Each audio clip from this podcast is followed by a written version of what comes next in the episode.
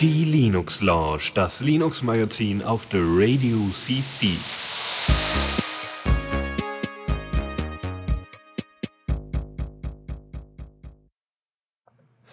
Und mal wieder bei der Linux Lounge äh, mit mir, dem Lukas und Dennis, der auch diesmal wieder dabei ist. Guten Abend. Ja, ich muss ja irgendwann mal wiederkommen. ja, jetzt war ja wieder Falldrein mal dran. Ja, und, nach den äh, drei, vier Mal. Ja, genau. Also ich will auch mal wieder über Linux sprechen. Ist äh, schon wieder so lange her. Hm. Ein Monat ist nicht genug. Mhm. Ja, ja, wir sind mal wieder da und äh, haben so ein paar Themen und und was echt lange nicht mehr vorgegangen wird und was mir die Post-Production zerhauen wird, äh, wir haben mal wieder einen Song. Also wir werden, werden, werden einen Titel spielen.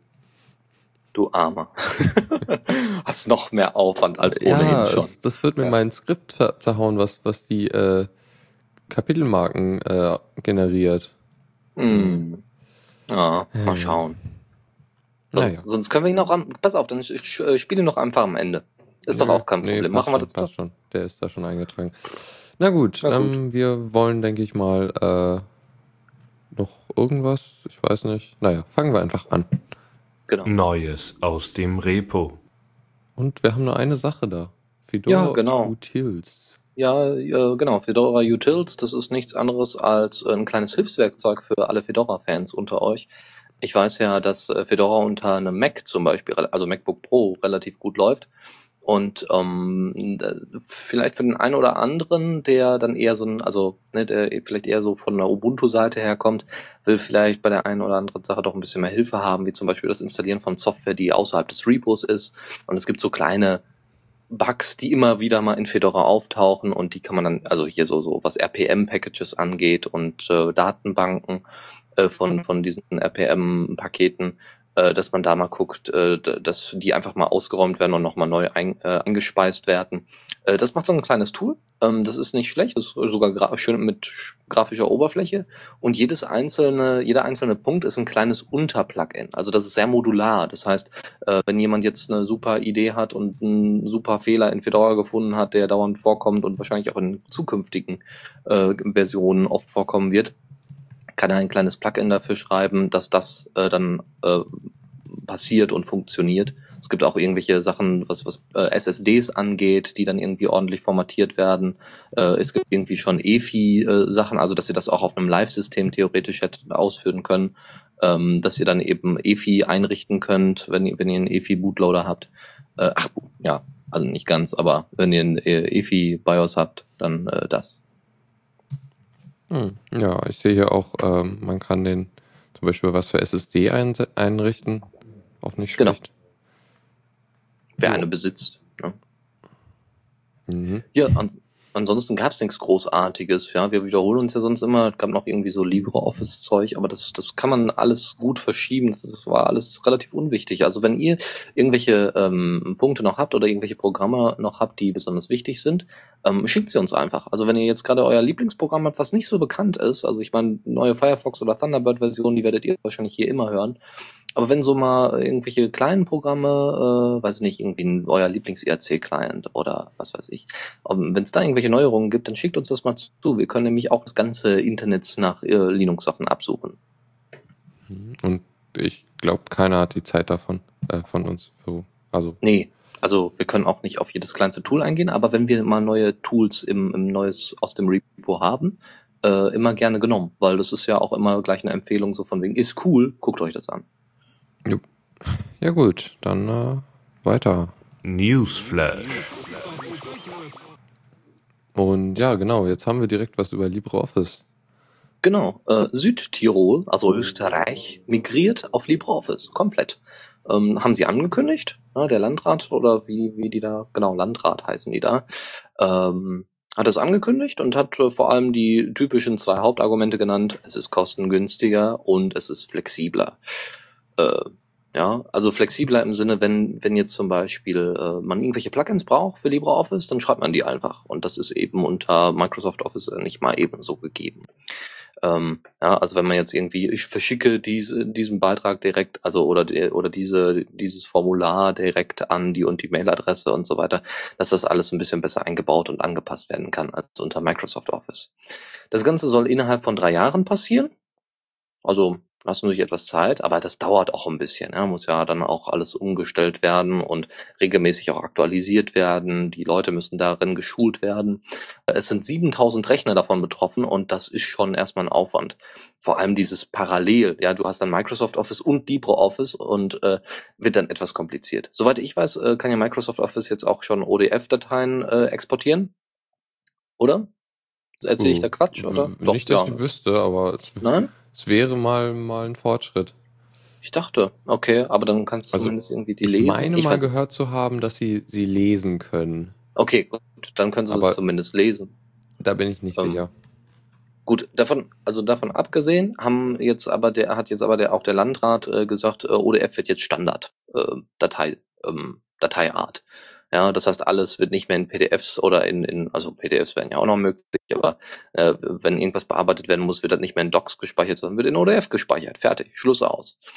Und äh, die, ja, die, äh, das, was sie so ausgerechnet haben, was für eine Einsparung sie haben, ist über eine halbe Million. Das sind 600.000 Euro, die die einsparen im Jahr an Lizenzgebühren, wenn ich das so richtig gesehen habe. Und äh, diese 600.000 Euro kann man, glaube ich, äh, wunderbar, oder über diese drei Jahre, ich weiß es nicht ganz genau, ähm, aber diese Lizenzgebühren, die man dann an Microsoft zahlen muss, wenn man äh, da 600.000 Euro einspart, dann kann man sich schon gut vorstellen, dass man äh, davon lieber dann eher ein paar Kitas baut oder, weiß ich nicht, die Straßen erneuert. Ja, obwohl das natürlich jetzt kein äh, finaler Wert ist. Also es kommen ja auch mehr Kosten auf ähm, genau. Das zu migrieren, vielleicht genau, sogar ja, genau. Migrationskosten immer, ja. Migrationskosten. Im, Im Chat sagt äh, J51X, keine Ahnung, komische kryptische Usernames, äh, dass äh, wenn man mit Microsoft Office äh, ODF-Dateien schreiben will, dann gehen manche Sachen nicht was aber auch verständlich ist, so weil was, können, was ja auch beabsichtigt ist, ne, so um zu sagen, ja, ODF ist ganz, ganz schlimm, das sollte man am besten gar nicht nutzen. Ja, naja, die, die machen halt vielleicht einfach Sachen anders, so irgendwie irgendwelche Animationen oder so Zeugs, keine Ahnung. Mhm. Okay. Jo. Was haben wir jetzt noch? Uja. Ah ja, Uja mal wieder. Oh ja. ähm, und zwar Uya, ne, die kleine Spielkonsole für 100 Euro, die ja beim Crowdfunding 8,5 Millionen Dollar eingespielt hat und auf Android basiert, hängt bei uns in Deutschland beim Zollfest. Er wurde jetzt ausgeliefert und so in alle Welt und auch nach dann natürlich. Einige Leute haben dann eben, äh, waren da auch eben die sogenannten Backers, also Unterstützer von Uya und ja, da hängt jetzt erstmal die Spielekonsole beim Zollfest. Und das liegt daran, dass es kein deutsches Benutzerhandbuch gibt und, angeblich zumindest, kein CE-Zeichen. Die CT zum Beispiel hat, äh, ne, von der wir auch in die News haben, äh, die CT zum Beispiel hatte äh, mal einen Test gemacht mit der UJA. Und äh, da war das äh, CE-Zeichen, was ja nichts, nichts anderes bedeutet als äh, nicht giftige, äh, nicht giftiges Plastik oder sogar, äh, ne, also nichts, nicht auf den Körper irgendwie Einfluss nehmendes Plastik irgendwie, muss irgendwie zertifiziert werden. Ähm, äh, das CE-Zeichen ist aber unter einer Batterieabdeckung, die man nicht so leicht sieht. Ja, und äh, da kann es dann vielleicht dazu kommen, dass dann die Zollbeamten auch sich das nicht genau angeguckt haben und dann gesagt haben, hier ist kein CE-Zeichen am Controller, das können wir nicht nehmen. Ja, gut, okay. Ähm, ja, deutsches Benutzerhandbuch, hm, ob das jetzt wirklich ein Grund ist, weiß man nicht. Und man weiß jetzt auch nicht, wie viele der UIA-Konsolen jetzt beim Zoll festhängen und wie viele dann doch irgendwie nach Deutschland geliefert worden sind. Wie gesagt, bei CT war es wohl was anderes. Ähm, zudem kommt es noch dazu, dass die UJA im Allgemeinen, das ist jetzt noch so Zusatzinformation zu dieser News, die UJA im Allgemeinen äh, wahnsinnig schlecht bei dem Test von äh, CT abgeschnitten hat. Also wahnsinnig schlecht. Ähm, es gibt ähm, kaum, also natürlich gibt es kaum irgendwelche großartigen Spiele bis jetzt, logisch, ja, das muss ja erstmal so nach und nach äh, gemacht werden, aber wohl der Controller ist wohl absoluter Mumpitz, der, das, der knarzt und pures Plastik und die, die, die ähm, Tasten hängen fest beim Spielen und all solche Scherze. Äh, dazu kommt noch, dass wenn ihr irgendwelche Sachen kaufen wollt oder sowas, ihr müsst eine Kreditkarte angeben. Wenn ihr irgendwelche Sachen kaufen wollt, steht das da nicht. Also es steht da vielleicht kaufen, aber es steht nicht, wie viel das kostet. Und ähm, dann haben die von Uja dann einfach über den Shop dann eben mal so 10 Euro abgehoben, als dann äh, CT da irgendein äh, Zusatztool einfach ausgewählt hat. Auch wenn da Kaufen stand, aber wenn da kein Preis steht, denkt man sich dann, ne, man kennt ja diesen Fehler vielleicht von iTunes wo dann, oder, oder anderen Shops, wo dann da eben steht 0 Euro, ja, und dann steht da drunter Kaufen. Ja, und dann klickt man halt da drauf und sagt, okay, kostet ja nichts. Ne?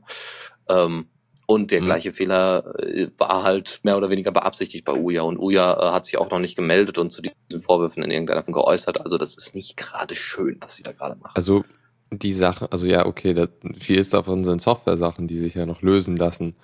Bei dem mhm. Controller ähm, Plastik, ja okay, das ist jetzt auch nicht so wild. Der, der, der Xbox-Controller ist auch nur Plastik. Ja gut, aber der hakt nicht beim Spielen. Ja, ja, also das geht ja gar nicht, wenn da so ein Knopf fest, wirklich festhängt. Ja, so, das ne, stimmt. Ne, also aber also das, das hatte ich auch, das war glaube ich bei Indie-Fresse, um nochmal Indie-Fresse erwähnen zu können, äh, hatten sie halt schon die Befürchtung geäußert, dass äh, halt einen guten Controller zu bauen echt schwer ist. Also wie gesagt, ich äh, habe hier jetzt mal meinen Xbox-Controller. Ich habe auch und ich einen. muss ja ja, und ich ja, habe den ja auch mal äh, längere Zeit benutzt als, als wirklichen Controller für, für, für einen Rechner, weil es so einen schönen Driver gibt, wo man das alles super anpassen kann, jeden Button Xbox und so. DRV, um ihn nochmal zu genau, erwähnen, der ist total super. Der ist wirklich super, ja. Ich hoffe, da wird noch vielleicht das eine oder andere noch ein bisschen verbessert, aber im Allgemeinen ist das schon ziemlich klasse. So, und wenn ich jetzt mir das Ding so angucke, ne, das ist stabil und das eins, also natürlich sind die Tasten etwas laut hier, die, zumindest die Schultertasten. Mhm. aber im Großen und Ganzen äh, stört das nicht. Ja, und es ja. knarzt auch nicht, es hängt auch nicht. Das, das, ähm, also knarzen ja, es ist würde ich auch noch ver, ver, verschmerzen. Das ja. könnte einfach sein, weil er neu ist. Ja, Oder klar, genau. Das hängen, ich meine, ja. Ja, da, also das, das ist echt blöd. Also wirklich so, wie, wie bei der Xbox, ihr kennt ja dieses A, B, äh, XY. Und äh, wenn ihr da so ein A durchdrückt, äh, oder bei der U ja gibt's ja auch das A, äh, dann, dann ist es so, dass dann irgendwann der Button dann unter dem unter dem Gehäuse verschwindet oder nur so, so halb festhängt und äh, es ist, hm, ja. Also Spielefeeling kommt da vielleicht nicht auf. Aber man soll ja jedes Jahr, jedes Jahr soll eine neue UJA veröffentlicht werden, oder? Wenn ich das mhm. so richtig verstanden ja. habe. Und äh, da kann man sicherlich so nach und nach das verbessern. Also ich würde mir jetzt auch keine UJA fest äh, holen. Würde ich ähm, sowieso nicht, weil das Android-basiert ist. Also das macht für mich keinen Sinn. Also ich meine, es anscheinend gibt es doch schon einige Spieleentwickler, die Interesse, Interesse daran haben, dafür Spiele zu entwickeln. Oh, Klar, weil es besonders günstig ist. Ich, ich, meine sogar mal gehört zu haben, es gibt ein äh, Fördergelder für Spieleentwickler, wenn sie für die UIA entwickeln wollen. Aha. Aber das hm. ist jetzt auch irgendwie, keine Ahnung. Naja. Ähm, ja. Äh, ist die jetzt eigentlich offiziell draußen? Kann die jeder kaufen? Oder ist, ist das jetzt immer noch so ein Vor Vorbesteller, also für, für Entwickler Preview, uh, was die da, da getestet haben? Es könnte natürlich sein, dass das jetzt erstmal alle Backers haben. Ich guck mal ganz kurz. Um, das ist ja kein Problem, mal kurz schauen. Das ist ein Uja. Ähm, ja. Uja TV? Tatsächlich Uja TV die Domain genommen oder bin ich jetzt hier auf der falschen Seite? Das, das Internet ist so langsam hier. Keine Ahnung, ich gucke eben. Ja, meldet sich nichts. Hm, irgendwie komisch. Ja, genau, die 99 Dollar Gaming-Konsole. Ja. Pre-Order ist immer noch, okay, dann sind das wahrscheinlich immer noch so diese Preview-Geräte. Da könnte ich mir halt vorstellen, dass dann vielleicht noch technische Feinheiten geändert werden. Vielleicht ist das noch ein Fehler, den sie hoffentlich lösen. Genau, wenn ich mir das so überlege, ich meine, beim äh, Raspberry Pi, ja, da wurde das ja auch ohne Ende gehypt und so weiter. Und dann haben sie später dann doch nochmal so ein B-Modell rausgebracht, um einfach zu sagen, äh, also RAM war doch ein bisschen zu wenig. Und ähm, ja, also deswegen, äh, die zweite Uhr, ich glaube, die kann man dann eher benutzen. Und deswegen am besten, wenn ihr jetzt da total heiß drauf seid, wartet lieber. Ihr müsst ja keine Xbox One oder sonst irgendwas äh, alternativ kaufen, sondern ihr könnt nee. ja weiterhin einfach auf die Uja warten, weil das dauert ja nur ein Jahr. Ja, und hat dann auch durchgehend ja, erstmal genau. Unterstützung. Das, das ist der Vorteil, aber das Prinzip mit dem Jahresding, da hatte ich mich auch mit ein paar Kumpels mal drüber unterhalten. Äh, das macht halt doch wenig. Also es ist halt ein Abturner, wenn äh, die, die Konsole zu kaufen, weil in, in einem Jahr oder sogar weniger halt äh, kommt, kommt schon das nächste Modell. Das weißt du halt. Ja gut, aber ja gut, aber das ist äh, obwohl der Preis ja nur, also nicht so hoch ist. Also ich keine Ahnung, wenn jemand genug Geld ist, dann kauft er vielleicht jedes Jahr für 100 Dollar eine neue, eine neue Konsole. Das kann ja sein. Ja, also wie gesagt, dadurch, dass der Preis eben nicht so hoch ist und ähm, ich meine, wenn man sich so überlegt, wie oft man sein Smartphone wechselt und es nicht wechseln sollte, dann, dann sieht das auch anders aus. Warum sollte es bei Spielekonsolen anders sein? Und äh, wenn, wenn sich bei UE jetzt ähm, äh, die, die Anforderungen einfach ein bisschen verbessern, ähm, ich, ich sehe ich seh das eigentlich eher positiv, ja. Ich meine, Software verändert sich auch immer äh, schneller, ja, siehe Android. Und ähm, wenn, wenn das sogar das Betriebssystem ist, dann sollte man sowieso mal gucken, ob man das dann nicht äh, auch für die Konsole macht. Und das haben sie gemacht. Wir probieren, wir gucken erstmal. Also wie gesagt, ich äh, nach dem CT-Test, den ich da gesehen habe, das war echt ja doch erschreckend. Hm. Ja, aber würde ich dann auch echt abwarten, wenn die Reviews sind von der finalen Konsole, also wenn die Klar, halt logisch. wird. Andere Sache, also mit dem Zoll war ja auch noch äh, also das war ja so, dass die Sachen halt an, an einzelne Leute verschickt wurden. Fand ich noch interessant. Also das ist ja, also jemand hat die halt bestellt oder halt als Bäcker die gekriegt, äh, wie auch immer die rauskommen und wo, die wurde halt im Zoll festgehalten.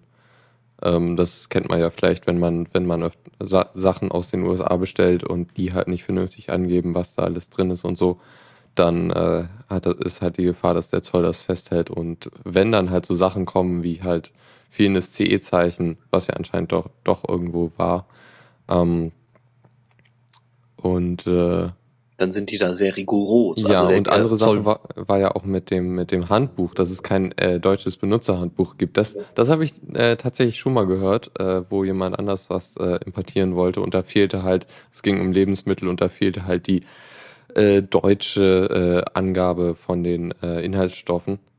Ähm, die war halt da nur auf Englisch. Und also da haben sie, in dem Fall haben sie sich le letztendlich dann auch bereit erklärt, also das zu akzeptieren, aber es ist schon irgendwie komisch so, warum, warum die nur Deutsch äh, akzeptieren, weil. Ja, ich mein, obwohl die also die, die Ingredients, ich meine, wenn ich so zwischendurch mal auf so eine Adidas oder Duschdas äh, äh, Packung gucke, dann steht da auch Sodium und Gomorra. Na, das, das sind ja die äh, Chemikalien. Das ist ja noch Ach so, und das ist was anderes. Aber das sind doch auch Zutaten. Aber gut, ist ja kein Lebensmittel, das ist schon richtig. Also ja. wer sich schon mal Duschdas, äh, du, Duschdas im Mund hatte, das ist kein Lebensmittel. Okay, gut. Ja, naja, also das ist halt hm, nicht auch nicht so schön, aber äh, ist halt hm, ja. Okay, sonst noch was zu Uja? Nein. Okay, was haben wir noch? Äh, ja, Flash. Flash hat eine Lücke. Überraschung. Tada, das ist so ein bisschen wie Java, ja. Das ist so, alle warten mal drauf, wann die nächste kommt.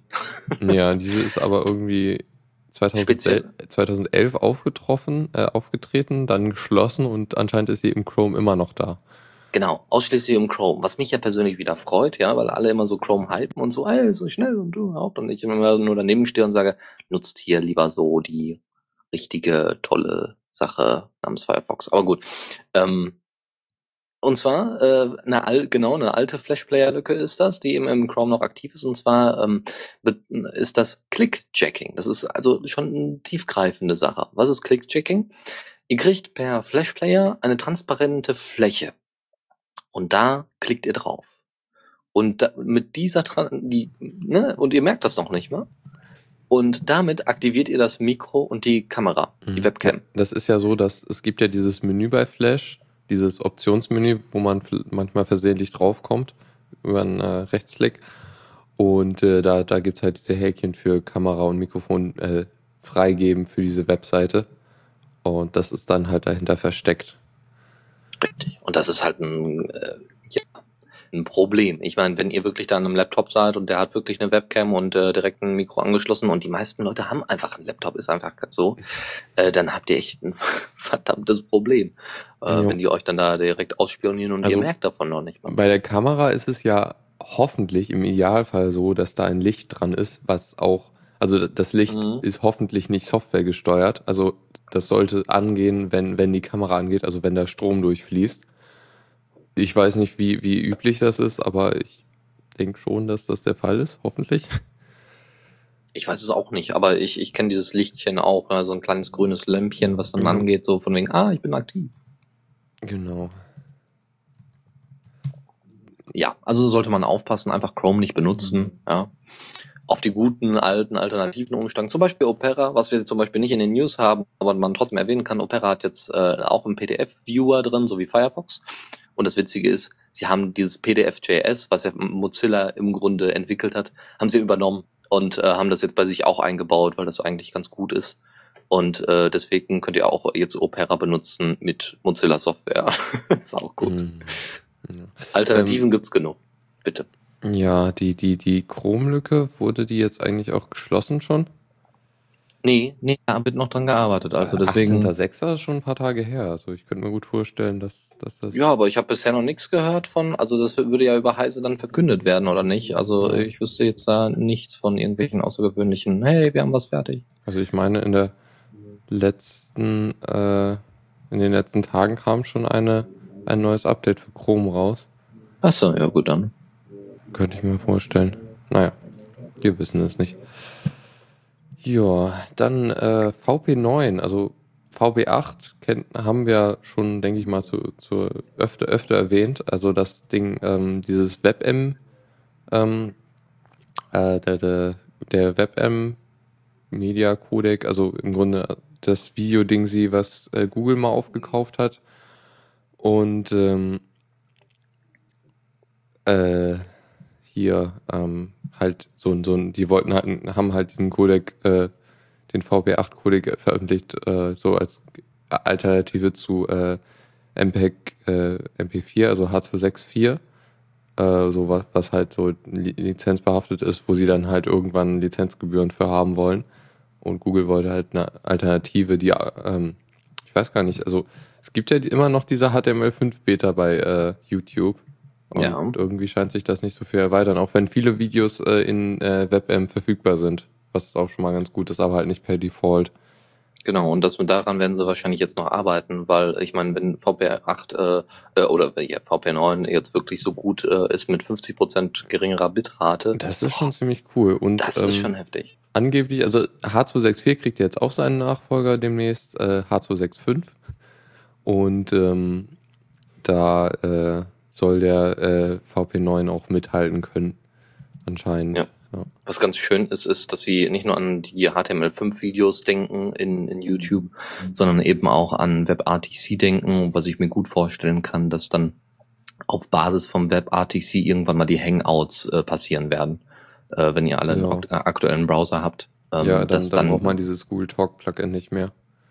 Ja, das, davon mal abgesehen, aber du kannst dann eben wirklich unabhängig vom Browser, weil Firefox das ja auch schon länger unterstützt, äh, dann äh, mit einer Ord mit auch mit geringem Internet das Ganze machen, ohne dann irgendwie Skype oder irgendein anderes, anderes Zeug zu benutzen. Ja. Ähm, genau, also es macht halt auch Sinn, also weil VP8 bzw. VP9 oder WebM halt ist halt ähm, äh, was wollte ich jetzt sagen? Ich habe irgendwie dober Chat. Naja, ähm, WebM ist halt so äh, der, der, der, der, der Codec, also ein gut, qualitativ sehr guter Codec, der halt äh, frei ist, im Gegensatz zu MP4 oder äh, H264. Ähm, unter was, was ist denn lizenziert, weißt du? Äh, also die VP8 war unter einer äh, nicht widerrufbaren Open Source Lizenz äh, äh, lizenziert, die irgendwie von Google selbst kommt. Mhm. Die haben irgendwie so eine Lizenz entwickelt, die, die man halt gar nicht, äh, gar nicht widerrufen kann. Und ähm, ja, ja kannst du die GPL oder GNU kannst du doch auch nicht äh, widerrufen, oder? Jein, aber du kannst halt, wenn du es weiter, also du kannst jetzt sagen, ab diesem Zeitpunkt ist es nicht mehr unter der GPL. Das Moment, aber bis ist dahin ist es dann unter der GPL. Also ist MySQL ist MySQL unter der GPL? Mm, ja, ich glaube schon. Oh, oh, ja, gefährlich. Aber gut, okay.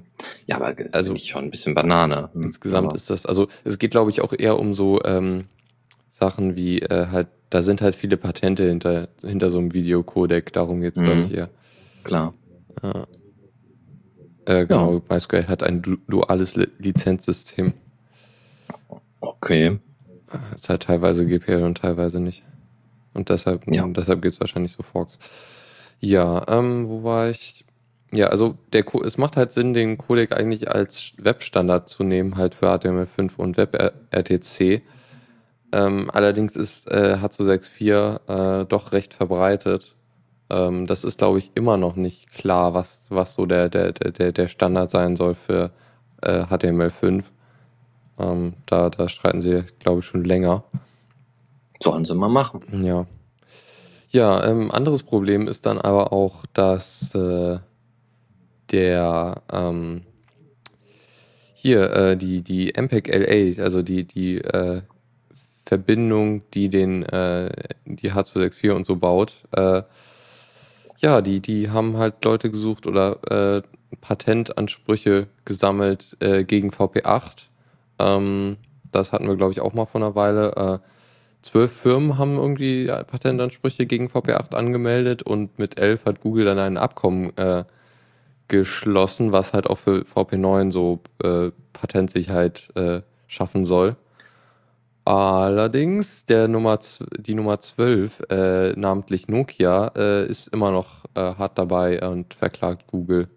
Die haben noch Geld? Weiß ich nicht, verkaufen die wieder Gummistiefel, so wie zu Beginn ihrer Karriere? Oder? Ja. Ja, kann ja sein, weiß ich nicht. Nokia hat ja früher mal alles Windows gemacht. Phones. Ja, aber das ist ja, das muss ja ein durchschlagender Erfolg sein, glaube ich. Hm, naja, jedenfalls sind die da eifrig dabei und irgendwie auch nicht, nicht gewillt, da aufzuhören, leider. Also, Ja, sollen sie mal machen. Es sind so die typischen Patentrolle, wie wir sie halt kennen. Und ich bin schon fast Nokia viel als zu. Patentroll. Ja, also, weiß ich nicht.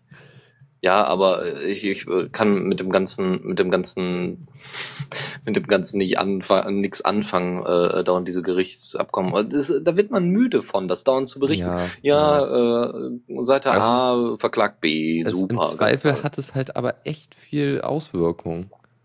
Ja, Also- natürlich, aber trotzdem ist es oh, so wahnsinnig langweilig. Ich Ja, will lieber stimmt. so, so freie Software, so, ah, ja, hier, guck mal, wir haben ein neues Feature, das ist ganz, ganz toll und alle freuen sich und, äh, aber nein.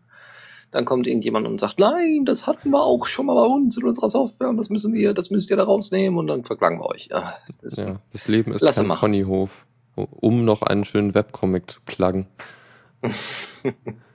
ja, stimmt, der ist wirklich gut. Okay, Gut. dann hören wir da mit, mit dem schlechten Lizenz-Dings sie auf und gehen mal weiter zu Mozilla und ja, mach du mal. Ja. Ich bin ja hier so der absolute Mozilla-Fanboy, ja. Also ich habe mir ja auch schon so überlegt, ob ich mir nicht so, so ein Firefox-Logo auf den kompletten Rücken tätowieren lasse, aber ich weiß noch nicht, ob das so ganz gut aussieht.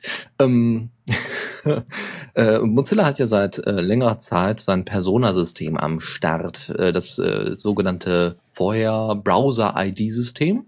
Das heißt, euer Browser weiß, okay, ich habe jetzt hier so eine Uhr, äh, ich habe jetzt hier äh, eine, eure E-Mail-Adressen und ihr meldet euch einfach ganz normal mit den E-Mail-Adressen an.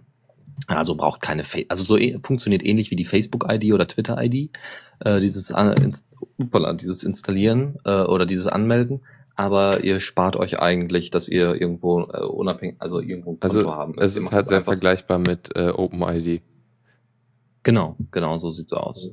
Äh, nur, dass es eben aus dem Browser heraus funktioniert, äh, bis auf eben das zwischendurch, das mal abgespeichert wird auf dem, auf den Persona-Server. Und Mozilla hat ja auch ähm, eine große Aktion gestartet hier von wegen äh, Stop, Stop Watching Us oder sowas irgendwie in der Form, äh, Form oder Stop Tracking Us. Es ging ähm, da um diese NSA-Skandal-Sache und jetzt haben auch mehrere Leute angefragt, wie sieht das denn aus, Mozilla? Jetzt habt ihr da die Persona-Server, da ist ja auch alles äh, ne, interessante Daten drauf. Wenn die NSA mal bei euch anfragt, was macht ihr dann? Wollt ihr die Server nicht mal nach Europa ziehen? Dann haben sie gesagt, nö, wollen wir nicht. Aus dem ganz einfachen Grund, weil es für uns keinen Sinn macht. Das ist mehr Aufwand, das ist mehr Kosten im Großen und Ganzen und es macht einfach keinen Sinn, weil es, äh, weil eben nicht bekannt ist, ob es ähnliche Projekte auch in Europa gibt. Guckt mal euch Großbritannien zum Beispiel an. Die haben genau dasselbe gemacht, ja, äh, was an auch rausgekommen ist, dank Snowden, der derzeit sich wirklich ein wunderbares Katz-und-Maus-Spiel liefert. Das ist echt wunderbar. Hat es nicht geschafft, äh, ein äh, Flugzeug voller Reporter zu füllen, weil die dachten, er würde da mitfliegen und ist selber am Ende gar nicht drauf gewesen? Ja, ich glaube irgendwie sowas. Was auch nicht schlecht war, war, dass ähm, wohl mehrere Flüge in, äh, ich glaube, äh, einen Flug nach Ecuador gegangen ist, äh, wo er angeblich drin sein sollte und er war nicht drin. Und äh, dann, also war wirklich nicht ein kompletter leerer Flug, aber er war eben nicht auf seinem angewiesenen Platz, mhm. sagen wir mal. Und äh, also der hat das schon drauf. Und auch Fefa hat das in seinem Blog immer mal wieder erwähnt. Meine Güte, der Typ hat es drauf. Also ich glaube nicht nur, dass, also weil, ich meine, wenn man in so einem Geheimdienst gearbeitet hat, dann weiß man ganz genau, wie, wie da äh, die, das Arbeiten ist. Natürlich weiß man nicht, wie die CIA oder das FBI arbeitet, aber wie die NSA arbeitet, wo die ihre Informationen herbekommen. Und der muss ja, weiß ich nicht, wie, die Chinesen haben sich ja auch darauf eingelassen, dieses Spielchen mitzuspielen, so von wegen, ja, wir wollen erstmal ordentliche Gründe wissen, wenn das nur so eine politische Sache ist. Ne? Also haben, haben dann die USA auch aufgehalten in Hongkong. Also das ist, könnte man theoretisch nochmal eine separate Sendung zu machen, lassen wir aber lieber. So, nochmal kurz zurück, warum Mozilla keine Europa-Server äh, sich einrichtet. Erstmal, weil es ähnliche Projekte in Europa geben könnte. Auf der anderen Seite ist Mozilla aber sowieso als US-Unternehmen oder äh, Foundation sowieso an US-Gesetze gebunden. Das heißt, die NSA könnte auch die europäischen Server einfach äh, sich angucken. Das wäre nicht das Problem. Äh, außerdem hat Mozilla ganz klar gesagt, wir haben hier ein Manifest. Da da steht drin, wir ähm, sammeln nur so, so wenig Daten wie möglich und nur die Daten, die wirklich nötig sind.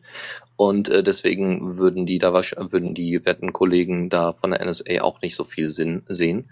Ähm, ansonsten bemühe man sich sowieso eher, anstatt dann einfach die Server umzuziehen, eher diese Gesetze zu ändern, weil es bringt halt nichts, wenn, wenn die USA sowieso überall Zugriff bekommt. Mhm. Ähm, deswegen, ne, die dürfen ja auch irgendwelche Ausländer und sogar Amerikaner im Ausland töten. Das ist ja für die da alles gar kein Problem.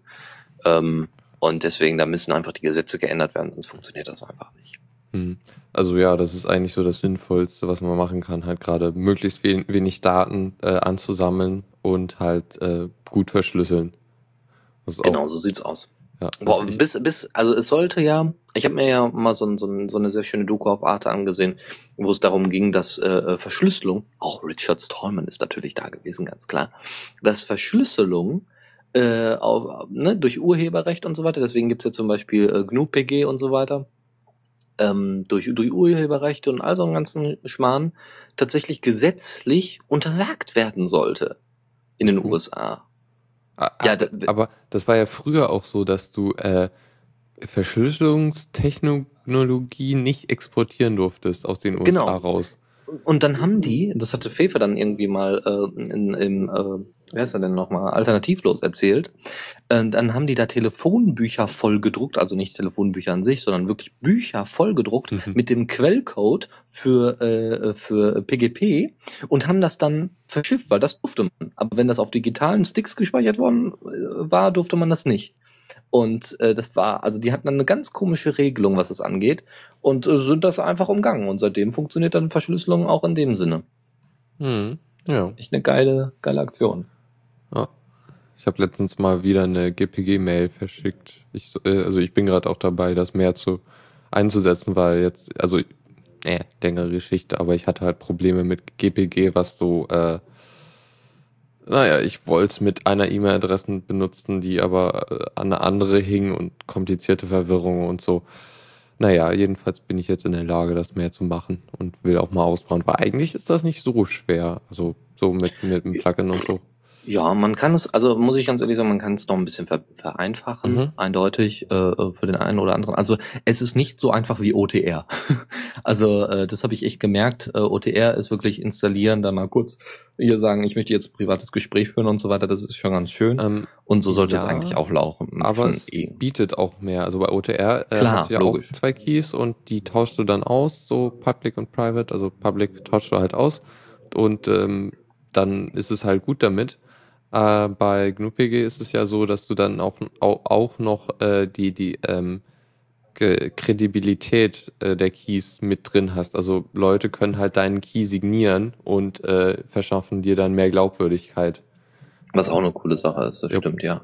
Key-Signing-Partys und so. Oh Mann, ah, schön. ja. Sollte man mal, also weiß ich nicht, da müsste man wirklich mal eine spezielle Sendung drüber machen, über solche Sicherheit und Verschlüsselungen, weil ich steige da auch noch nicht so ganz durch. Also das ist äh, durchaus interessant, aber es gibt eher immer noch nicht das benutzerfreundliche Verschlüsselungssystem. Wenn das irgendwie standardmäßig an Thunderbird drin wäre, oh, hei, hei, da würde mich Ja gut, okay, wir gucken mal. Eine andere News. Eine wirklich überraschende News für, für mich persönlich. FreeBSD, also ein FreeBSD-Ableger, ist das Betriebssystem für die neue PS4. Also ja, ist, ist eigentlich nicht so überraschend. Der, der, der, der Apple äh, ähm, Mac OS Kernel ist, basiert ja auch auf BSD, auf FreeBSD Richtig. auch. Ja, genau. Was auch wieder so eine Sache ist, ne? Hier äh, von wegen Mac OS X, ne, hat alles selber erfunden, so ungefähr. Nö, die haben einfach nur äh, FreeBSD genommen und haben das dann mal ein bisschen umgemodelt und so hat es die PS4 auch Ja, gemacht. aber die, die veröffentlichen ja auch den Quellcode von ihrem Kernel. Hat äh, eigentlich irgendwie mh, äh, wie Mac? Der Ja, Mac? ja. Oh, wow, nicht schlecht. Okay, wusste ich gar nicht. Ähm, aber bringen die denn sonst irgendwie noch äh, was Neues zu FreeBSD rüber? Also, dass sie irgendwie sagen, hier, wir spenden mal so zwischendurch oder sowas? Das gibt's alles nicht, ne? Also ich könnte, ich meine, das ist glaube ich doch recht arg äh, abgewichen von dem ursprünglichen Kernel. Die haben da glaub ja, natürlich, aber es war eine Basis. Das ist genauso wie, äh, dass das eigentlich meiner Meinung nach äh, Canonical immer noch so ein bisschen an Debian zahlen sollte, weil die hatten, also zumindest Spenden, ja, also einfach nur eine freundliche Geste, damit solche Projekte weiterhin aufrechterhalten werden. Ja, also Ja, beteiligen sich ja teilweise auch da. Also hier äh, WebKit zum Beispiel ist ja so ein Open Source Projekt, wo sie halt sehr stark mitarbeiten. Meintest du jetzt Apple oder was, oder? Ja. Ja, ja gut. Ja, aber ja. Super. Und dann spaltet es Google, ja. Äh, mal gucken. Mal gucken, wie das in Zukunft läuft. Also das äh, Betriebssystem, äh, was da heißt Orbis OS. Und es gibt wohl ein Alternat äh, also ein ähnliches Betriebssystem, das genauso heißt. Aber das war äh, früher ein OpenSUSE-Derivat. Also nicht, nicht, äh, das gibt's auch nicht mehr. Das wird auch seit, weiß ich nicht, 2006, 2009 nicht mehr weiterentwickelt. Äh, bitte nicht verwechseln. Und äh, aufgeflogen ist, dass das äh, FreeBSD, ein FreeBSD-Derivat ist, ähm, dadurch, dass äh, die Entwickler, dass es Bilder gibt, ähm, wo Grub 2 angezeigt wird, äh, also so Entwickler-Cases von, von der PlayStation 4, äh, wo Grub 2 angezeigt wird und dann steht da Orbis OS. Was für eine 64-Bit-Version natürlich, bei einem 8 und äh, ist extra angepasst worden für den 8, äh, 8 AMD-Prozessor, der dann klar. in der äh, PS4 drin ist. Äh, was es wohl für FreeBSD oder BSD im Allgemeinen nicht gibt, ist ein Grafiktreiber für die ganzen Catalyst-Sachen. Natürlich, Und, äh, das, das wird halt eine proprietäre Geschichte sein. Genau das ist das Problem. Da werden sie natürlich jetzt erstmal sowas für sich bauen. Äh, das wird auch nochmal interessant. Obwohl man ja sagen muss, Sony hat sich, also sagen wir mal, entwickelt sich zumindest in eine sehr nette Richtung. Äh, Eher notgedrungen, weil sie derzeit echt Probleme haben, so manche Sachen an den Ma Mann zu bringen. Ja, ihre ganzen Smartphones, Xperia und so weiter, diese laufen alle nicht so gut, Äh, auch ihres. Äh, Ist das ähm, nicht äh, Sony Ericsson, also eine, eine, eine getrennte Firma? Nicht mehr, nicht mehr. Zum Also- Beispiel Sony Ericsson ist auch zerbrochen. Genau solche Sachen, solche Negativschlagzahlen. Die PS Vita war nicht so doll, all solche Ge- Geschichten. Und sie haben zum Beispiel so eine Smartwatch sich ja zusammengebastelt. Und da haben sie zumindest gesagt, okay, ähm, wir geben hier jetzt mal mehrere Anleitungen, ähm, wie ihr auf die Smartwatch eine alternative Firmware aufspielen könnt, wenn ihr selber die Firmware baut. Was natürlich ein bisschen blöd ist, dass sie dir selber den Quellcode für ihre Smartwatch nicht vor, äh, vorlegen. Aber zumindest entwickeln sie sich in eine bestimmte Richtung, was schon mal ganz nett ist. Ja, so sie entwickeln, also sie öffnen sich ein bisschen für Entwickler und äh, weiß ich nicht. Es ist auch noch nicht so ganz klar, ob man zum Beispiel auf der PS4 auch wieder alternativ irgendwie einen Linux-Kernel laufen lassen kann. Also ich denke mal stark so, wie es bei der PS3 war mit, hey, du kannst hier einfach so ein anderes Betriebssystem installieren, ist, okay, hier steht, ist es noch nicht bekannt, ob das sein wird, aber ich halte es für eher unwahrscheinlich. Das haben sie ja bei der PS3 schon irgendwann abgeschaltet. Genau, deswegen, und, also ja, und dann fingen die Leute an mit Hacken. Genau, und das finde ich ja auch immer super. Also bei der X haben sie es ja bisher nicht geschafft oder nur sehr, sehr schwierig. Also das Ding so zu hacken, dass du dann Linux drauf installieren kannst.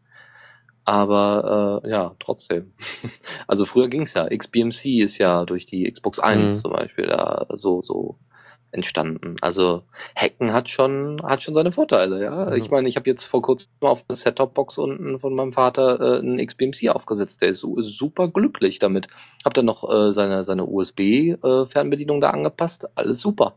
Ja, also d- vielen Dank Open Source. Ähm, so, ansonsten, äh, wer die, sich die PS4 anschaffen will, aus welchen Gründen auch immer, der kann das tun im Oktober bzw. November in Deutschland. Oktober es ist in keine. Xbox One.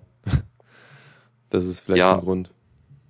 Ja, es ist aber, ja gut. Ja, Ja, keine eh Ahnung. keine- Ich, ich muss ganz ehrlich sagen, ich will keine von den beiden. Also ich werde weiterhin mit meiner Xbox 360 hier rumspielen und in Steam. Und äh, darüber hinaus werde ich mir höchstwahrscheinlich keine neue Konsole anschaffen, weil so oft spiele ich nicht. Und äh, vor allem freue ich mich darauf, wenn für die Xbox 360 dann die ganzen Spiele sehr, sehr günstig werden. Ja, die ganzen Gebrauchtspiele so von wegen, alle verkaufen ihre Xbox und so weiter. Irgendwann verkaufen sie auch mal ihre Xbox 360 Slim. Und äh, dann werde ich mir vielleicht die einfach mal besorgen, die dann ein bisschen leiser ist. Kann man dann auch während der Sendung ein bisschen spielen. Dennis. Nein, ich mach, sowas würde ich nie tun. Moment mal, ich muss mal nicht senden. Ja. Okay, äh, ähm, Musik oder ähm, Äh, das, das, äh, ja, Musik. Wait. auf auf? Oh, vom- Moment. Wait for So. it. Jetzt. Okay, äh, genau. Wir, wir hatten ja Musik versprochen. Äh, und äh, der gute Professor Klick hat mal wieder äh, zugeschlagen, nach, nach längerer Pause anscheinend. Ich habe da nicht so Neun viel mit- Monaten. mitgekriegt, ja. Und er hat sich selbst geremixed mal wieder. Und ähm, der gute Track äh, Plastic and Flashing Lights, der ja wirklich gut war, äh, ja, den hat er jetzt neu, neu geremixed und so. Und Mhm. heißt jetzt, also der Remix heißt Wire and Flashing Lights. Äh, ja. Ja, und das, und das deswegen, weil äh, er ein sehr, sehr cooles Video dazu hat. Das könnt ihr euch auf äh, Yamendo TV angucken, also äh, die, in dem YouTube-Kanal von Yamendo.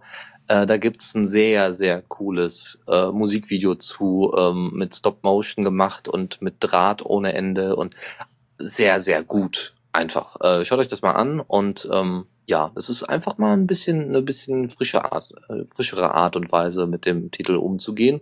Er hat ja Und- schon, äh, wie du, Lukas, mir erzählt hattest, äh, äh, schon sehr viele andere Remixes gemacht von seinen eigenen Werken. Fällt ihm Ja. derzeit nichts anderes ein oder meint er nur, hm, vielleicht sollte ich einfach Das mal ein ist- paar die alte Titel besser machen? Na, das ist halt da- das andere, also hier äh, All Control hat er geremixed, als das war Teil von einem Remix-Album, wo halt noch andere Leute den gleichen Track geremixed haben. Mhm. Äh, hier gut. wird gerade im Chat noch gesagt, äh, es gäbe noch einen Kollaborations äh, von äh, äh, Professor Klick und Binärpilot. Oh, Ah, ja. Moment, das muss ich mir gleich mal, das muss ich mir gleich mal angucken. Moment. Naja, äh, wir, wir, wir spielen erstmal den Wire and Flashing Lights Track und Genau. haben gleich mehr News. Äh, ne, ne, ja, also mehr, mehr Sachen zu bereden. Genau. Kommando der Woche. Ja, da sind wir wieder. Das ist doch, ja, äh, gefällt mir der Remix. Ich hatte ihn vorhin nur ange kurz angehört. Du hast eine Kategorie übersprungen, aber ich hoffe, die können wir gleich noch einsetzen. Welche? Ja. Ja, Zockerecke zum Beispiel. Ich pack die mal nach unten. Äh, warum? Weil du Oh, gerade das okay. Kommando der Woche Ja, abgespielt ja, hast. schon klar. Ich, ach so, ich hatte, ich hatte Kommando der Woche aus der letzten Sendung nicht drin und dann ha, habe ich es reingeschoben, aber ich habe so an die falsche Stelle gepackt. Passt schon. Kein Problem. Wir machen jetzt erstmal das Kommando der Woche. Da haben wir zwei äh, schöne kleine Themen. Ähm, Coloud. Coloud ist also, kann man weiß nicht, wie man es aussprechen sollte. Coloud ist ein Tool für ein farbenprächtiges Terminal. Ähm, ihr könnt das bei euch installieren, könnt dann ähm, Farben festlegen. Es gibt auch schon vorgefertigte Templates dafür. Und was sehr cool ist, fand ich zumindest, wenn, ähm, wenn ihr zum Beispiel irgendwelche Logs euch anguckt und die im Terminal angezeigt werden, dann wird, wird dann eben angezeigt, äh, wo, wenn, ob es ein Error ist, ob ein Warning ist, Information und so weiter und wird dann in der dementsprechend äh, signalisierenden Farbe, also Error dann natürlich in, äh, in Rot und, und Warning in Gelb und so weiter.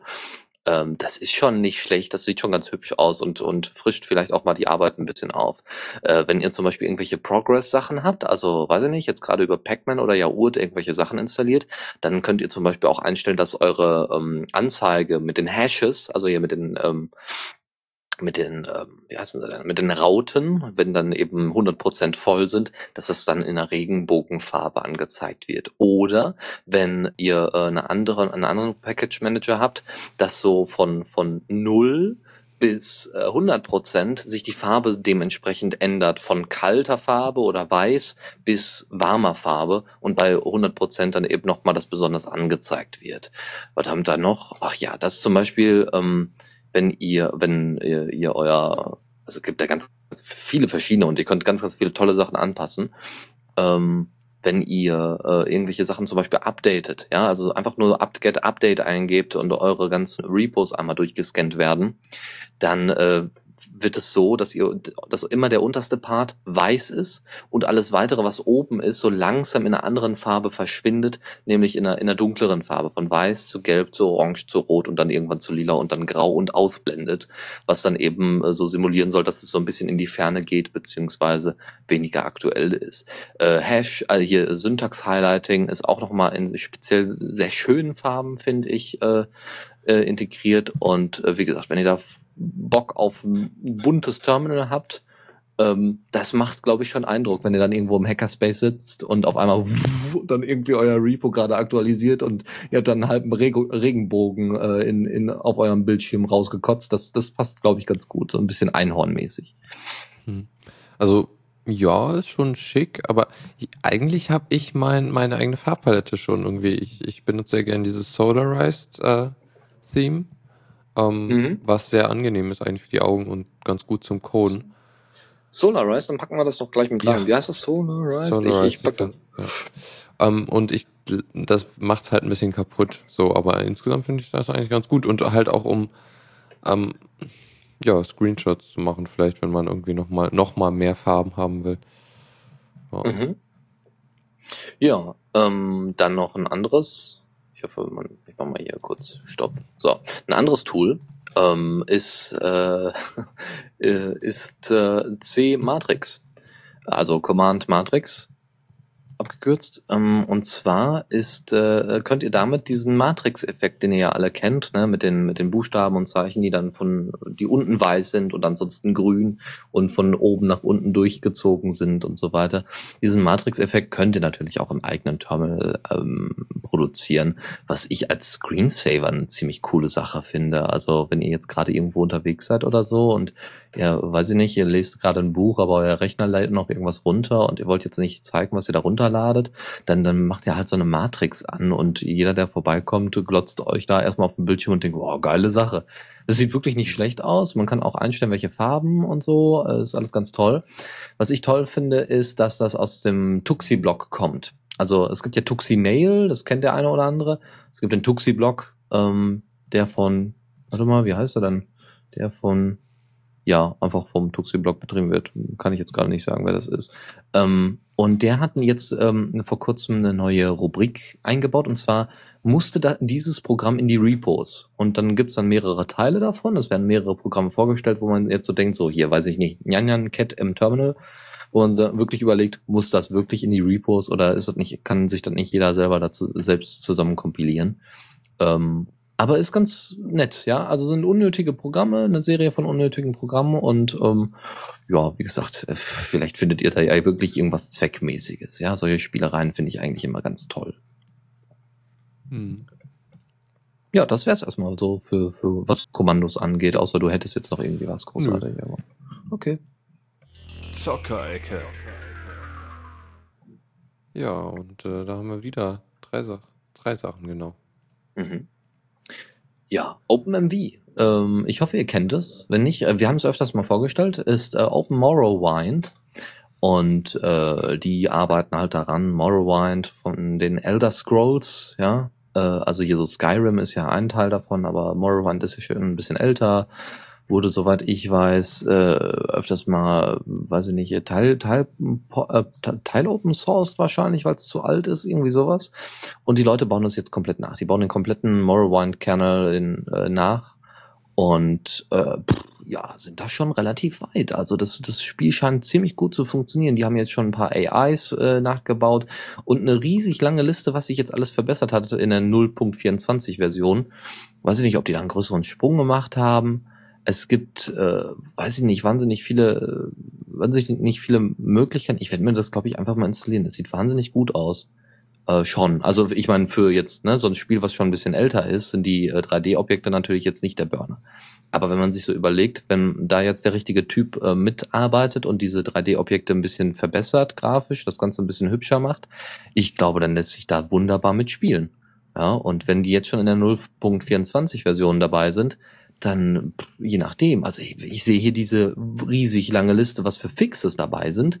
Mhm. Ähm, da warten wir mal ab, wie das dann in den zukünftigen Versionen ist und wann wir das endlich komplett richtig ordentlich spielen können. Also die wollen das komplette Spiel halt irgendwie samt so zig Quests, die so ein, die so ein, MM, äh, so ein RPG immer hat, implementieren. Ja. Okay. So, ich meine, so, ich, das, das, scheitert doch fast schon an den, an den ganzen äh, Voice-Geschichten äh, halt, die ganzen äh, Voice-Over. Ja, ich, war, ich bin noch gerade am überlegen, ob die das auch integriert haben, aber das glaube ich nicht. Ähm, ich glaube, äh, wenn die, die, ähm, ich weiß ja nicht, wie Morrowind früher war, äh, könnte ja. ja sein, dass äh, das eben, klar, dass da eben auch teilweise Synchro dabei war, aber ich normalerweise, also ich kenne es ja nur vom MMORPGs, außer jetzt äh, Open Tor, äh, außer jetzt äh, Star Wars äh, The Old Republic, dass eben die Sachen jetzt nicht durchgehend durchsynchronisiert sind und wenn, dass man immer noch die, ähm, die Quest quasi daneben bei als Dialog hat. Hm. Also ja, Python schreibt im äh, Chat auch, die, die Originaldaten, halt speziell die Grafiken sind nicht frei. Mhm. Ja, ich sehe hier gerade, to use Open Morrowind, you will need uh, to own Morrowind so that the engine acquires and uses the data of the original game. Mhm. Also es soll nicht direkt eine Nachimplementierung sein, äh, sondern eher ähm, ja das Spiel erweitern, wenn ich das so richtig verstehe. Okay. Also ähm, theoretisch muss ich ganz ehrlich überlegen, also wenn jetzt irgendwelche grafischen Aktionen da sind, also irgendwelche Texturen oder sowas braucht. Also muss ich jetzt ehrlich sagen, das ist echt ein geringfügiges Problem. Ja, ich meine, klar, du musst das Spiel dann vielleicht haben, aber dann könnte man doch mal überlegen, ob man nicht selber Texturen baut, die dann später oh, in Open, ähm, ja, das ist zwar aufwendig, aber ne, trotzdem. Äh, äh, und für, für, für so eine ganze RPG-Welt. Viel Spaß. Ja, aber man kann doch zumindest schon mal damit anfangen. Und es gibt doch sicherlich Leute, die, die da daran Spaß haben, damit mit dem Grafikeditor rumzuspielen, ja, Fotos zu machen und sowas. Die haben schon Jahre dafür gebraucht, so eine professionelle ja. Firma. Ja, sicher. Aber das ist ja jetzt hier, äh, ja, logisch, klar. Aber trotzdem, ich meine, ne, Open Source halt, da können auch viel, viel mehr Leute mitarbeiten, wenn sie Spaß dran haben. Ne? Aber gut, wie gesagt, es ist nur eine Möglichkeit, äh, dann mal zu sagen, dass man irgendwann äh, die ganzen Texturen und so weiter nicht mehr braucht und auch das Originalspiel nicht mehr braucht. Ja, gut. Ja. Zu dem Thema. Sam. Ja, Serious Sam. Mein Lieblingsspiel, weil es einer der wenigen wirklichen Ballerspiele sind, ne, im Ego-Shooter sind, die eben nicht gleich äh, Quake sind. Ne? Und äh, außerdem war es ganz spaßig. Also die Story kann man natürlich vollkommen vergessen. und, ne, deswegen heißt es ja auch Serious Sam, weil sie sich so ernst nehmen. Ähm, so, die Serious Sam 4 soll zeitgleich äh, eine Linux-Version veröffentlichen. Das heißt, die, die arbeiten schon zeitgleich an einer Linux-Version, dass es auch alles gleichzeitig veröffentlicht wird und äh, ich glaube, das wird das nächste Spiel, was ich mir dann auf jeden Fall zulegen werde. Wann soll es kommen? Äh, das wissen sie noch nicht. Da sind sie noch, okay. das ist, ist noch erstmal im Dunkeln. Ich glaube, ja, ich glaube, so ein Jahr wird es noch brauchen. Und wenn man so überlegt, dass sie dann wirklich alle parallel abdecken wollen, wahrscheinlich auch Mac und, und Windows und so, also dass es schon ein bisschen schwieriger wird und ein bisschen länger dauern kann noch. Ja, okay. Ja, und dann haben wir noch, äh, Steam kann jetzt auch 64-Bit-Spiele, zumindest in ja. der Beta. Ja. Ja, ja ist doch braucht man eigentlich braucht man eigentlich nicht viel zu sagen, außer tut's am besten nicht. Also wenn ihr die Beta-Version habt, macht es nicht. Updatet es nicht, weil es gibt wahnsinnig viele Spiele, die eben das Ganze noch nicht ordentlich unterstützen, die noch nicht funktionieren, die nicht mehr starten. Ähm, ich habe es gemacht, weil ich jetzt auch nicht so oft zocke und deswegen war das jetzt nicht für mich das Problem. Ähm, der greift auch auf äh, 64-Bit-Grafiktreiber natürlich zu. Das heißt, äh, wenn ihr zum Beispiel irgendwie ähm, Pac-Man, also hier, ne, wie gesagt, Arch verwendet, ähm, wird Arch das wahrscheinlich demnächst auch anpassen an, ähm, an Dependencies, je nachdem. Ne? Also das ist naja, so multi Du wirst halt immer noch 32-Bit-Spiele haben, von daher sollten die da eigentlich nichts ändern. Ja. ja. Ja, ja, natürlich, klar. Aber dass die dann auch irgendwann mal geupdatet werden und äh, dann eben aus, zwei, äh, aus einigen 32-Bit-Spielen äh, 64-Bit-Spiele werden. Ja, das soll halt, muss halt auf Steam pass passieren. Ja. Ja, okay. Und das wird noch ein bisschen dauern. Hm. Okay. Dann, äh, Tipps und Tricks. Genau. Ähm, ja, wir haben noch einen Editor. Mhm. Kennst du Sublime, Te äh, Sublime Text? mir was? habe ich aber nur mal kurz gesehen und irgendwie noch nicht wirklich ausprobiert, aber soll ganz gut sein. Ja, ähm, Weiß ich nicht. Also das, was ich so gesehen habe, äh, sah ganz gut aus, aber äh, irgendwie, hm. ja, also Sublime Text ist genau ein Texteditor, der ähm, wohl sehr viele ähm, Ergänzungen zu einem normalen Texteditor hat. Also wenn du äh, normalerweise, wenn du Gedit aufmachst, ja, dann hast du vielleicht äh, Tab Browsing oder Tablet Editing und hast dann vielleicht nochmal außen links deine Leiste für äh, welche Dateien du denn gerne editieren würdest solche ganzen Features hat wohl Sublime Text schon lange drin, also Sublime Text 2 ist es sogar schon. Und das Ding ist natürlich proprietär, klar, kennen wir alles. Aber ähm, Sublime Text, äh, es gibt es jetzt auch für Linux, das könnt ihr euch einfach installieren, gibt es dann auf OpenGeo Ubuntu eine dementsprechende Anleitung und ich glaube sogar eine PPA. Und ähm, das, was wohl herausragend ist, ist eben, dass diese Ergänzungen, diese automatischen Ergänzungen passieren. Ähm, das heißt, wenn ihr irgendwelche, äh, irgendwelche Sachen von, von Programmiersprachen eingebt, wie von Python oder so, dass äh, dann automatisch eine Ergänzung hinten dran kommt, die ihr auswählen könnt. Oder wenn ihr äh, wiederholte ähm, wiederholte Sachen habt, dass es nochmal eingespeichert wird, äh, der eure Variablen erkennt und dann direkt anzeigt, wenn ihr sie eingeben wollt und sowas, wenn sie ein bisschen länger sind. Hm. Ähm, Dafür ja, also ich eigentlich Eclipse. Äh, ja, ich nutze Vim. hm. Ich brauche Sublime-Text nicht. Ja, naja, ich für, aber diese für so komplexe Hardware-Projekte, wo es halt echt lange dauert, irgendwie Variablen-Namen aus, rauszusuchen, ist das schon echt praktisch. So was, ja, was Eclipse alles an Autovervollständigung hat. Genau. Ne? Also, wie gesagt, um die Clips ist dazu noch Open Source. Ich weiß nicht, vielleicht mag es der eine oder andere. Ich glaube, wenn, wenn Leute tatsächlich von einem Mac auf Linux umgestiegen sind, ich kenne jetzt keinen, aber wenn sie es tatsächlich sind, doch einen kenne ich, ähm, dann, äh, dann äh, können sie sich ja gerne äh, trotzdem an ihren alten Texteditor setzen. Sublime Text 2 gibt's nun auch für Linux. Aber wie gesagt, proper, äh, gibt's, Proprietary ich, wieder. Ja, aber ist jetzt wohl noch mal ein bisschen verbessert worden. War vorher wohl in einer Beta und ist jetzt noch mal äh, richtig bereit für den Einsatz. Ja, das, äh, und um auf die Frage äh, im Chat zu antworten. Das war jetzt auch eher so ein, so ein Hinweis auf eine Anleitung, wie man das unter Ubuntu installieren kann. Genau.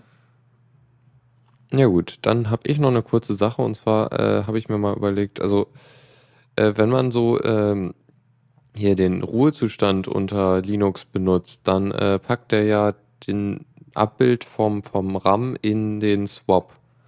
Ähm, die Frage, also was mir dann mal aufgefallen ist, als ich darüber nachgedacht habe, äh, das ist natürlich so, also bei mir zumindest so, dass mehrere Linux-Installationen äh, auf denselben Swap zugreifen. Was passiert dann, wenn äh, ich in eine in den äh, Ruhezustand fahre und dann die andere starte? Und da habe ich dann noch irgendwie ein bisschen Infos gefunden und dann ist es halt so, dass, dass äh, üblicherweise dass, äh, der Kernel beim Boot den Swap ein, einmal Mac Swap drüber laufen lässt und dann ist der halt neu also, äh, Moment, der löscht den kompletten Swap oder wie? Ja. Äh, das, was macht ja auch gut Sinn. ist. Ja, ja, natürlich macht das Sinn, aber ich meine, das ist natürlich blöd, wenn du. Das, das musst du halt wissen. Also, wenn, wenn dir das äh, bekannt ist, dann, äh, ja, entweder du passt halt auf, dass das nicht passiert, dass du halt, wenn es in Hibernation ist, dann, äh, dass es dann, ähm, dass du dann halt nur das System startest, was in Hibernation ist und nicht das andere. Oder du machst halt zwei Swaps. Ähm, was ich, ja, denke ich, auch mal demnächst machen will.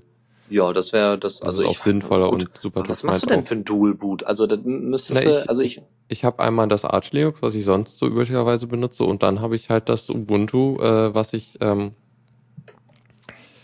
äh, hier ähm, äh, halt zum Senden benutze.